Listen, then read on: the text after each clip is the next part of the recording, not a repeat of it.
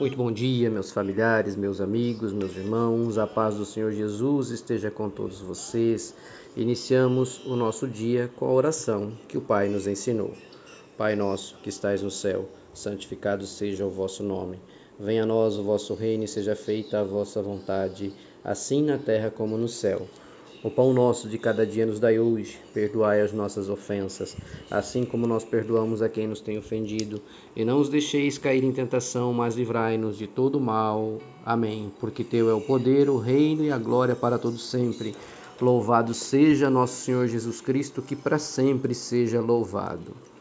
Meus irmãos, a palavra de Deus de hoje, para nossa reflexão, está no livro de Provérbios Provérbios capítulo 11, versículo 22. Eu vou ler aqui e na sequência vamos buscar uma inspiração divina para interpretá-la. A beleza na mulher sem juízo é como uma joia de ouro no focinho de um porco.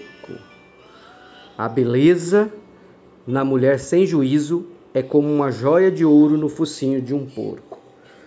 Meus irmãos, vamos, vamos interpretar esta palavra de Deus de hoje é, olhando para a beleza, não só da mulher como do homem, como um dom, como também um dom. Desta forma a gente consegue, uh, acredito que, avaliar é, o contexto da palavra no nosso dia a dia de forma mais coerente. Então, se a gente avalia como a beleza também como um dom, um dom físico, é, a gente entende como é lindo também profanar esse dom. Mas como a palavra está dizendo aqui, isso tanto para a mulher quanto para o homem, tá? Para nós como seres humanos.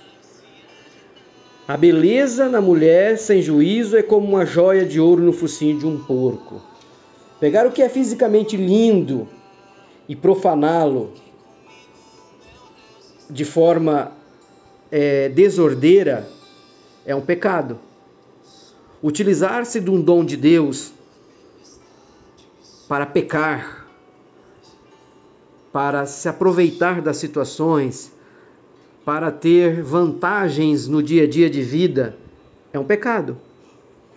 Então aqui fala da beleza, mas vamos ampliar a nossa visão para os outros dons que nós temos. É igual desperdiçar um talento ou um dom que alguém recebe de abençoar as outras pessoas. É, às vezes a gente não tem ideia do tamanho que é e a importância que tem cada um dos dons que Deus nos dá.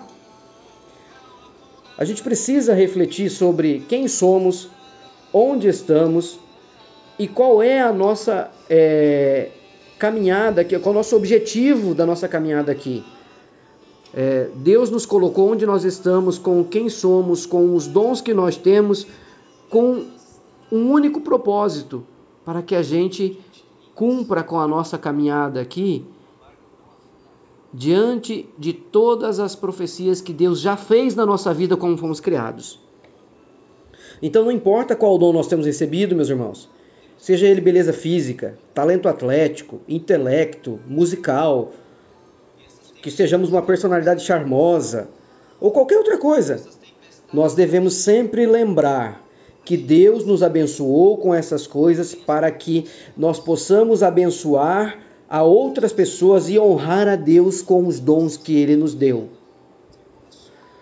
Seja você a pessoa que mais poderá incentivar o seu próximo com o dom que Deus te deu de forma positiva e não de forma negativa, e não de forma destruidora, e não de forma é, é, desonesta.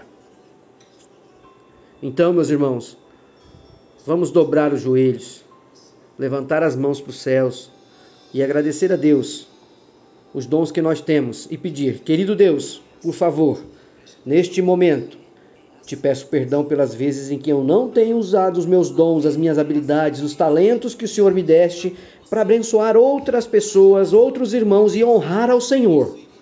Por favor, dê-me um propósito renovado para a minha vida, enquanto procuro viver para a sua glória e para abençoar os outros com a graça do Senhor Jesus Cristo. Neste momento, eu oro Te agradeço pelos dons que o Senhor me deste, pelo dom da minha vida e por todos os meus talentos, em nome de Jesus. Amém.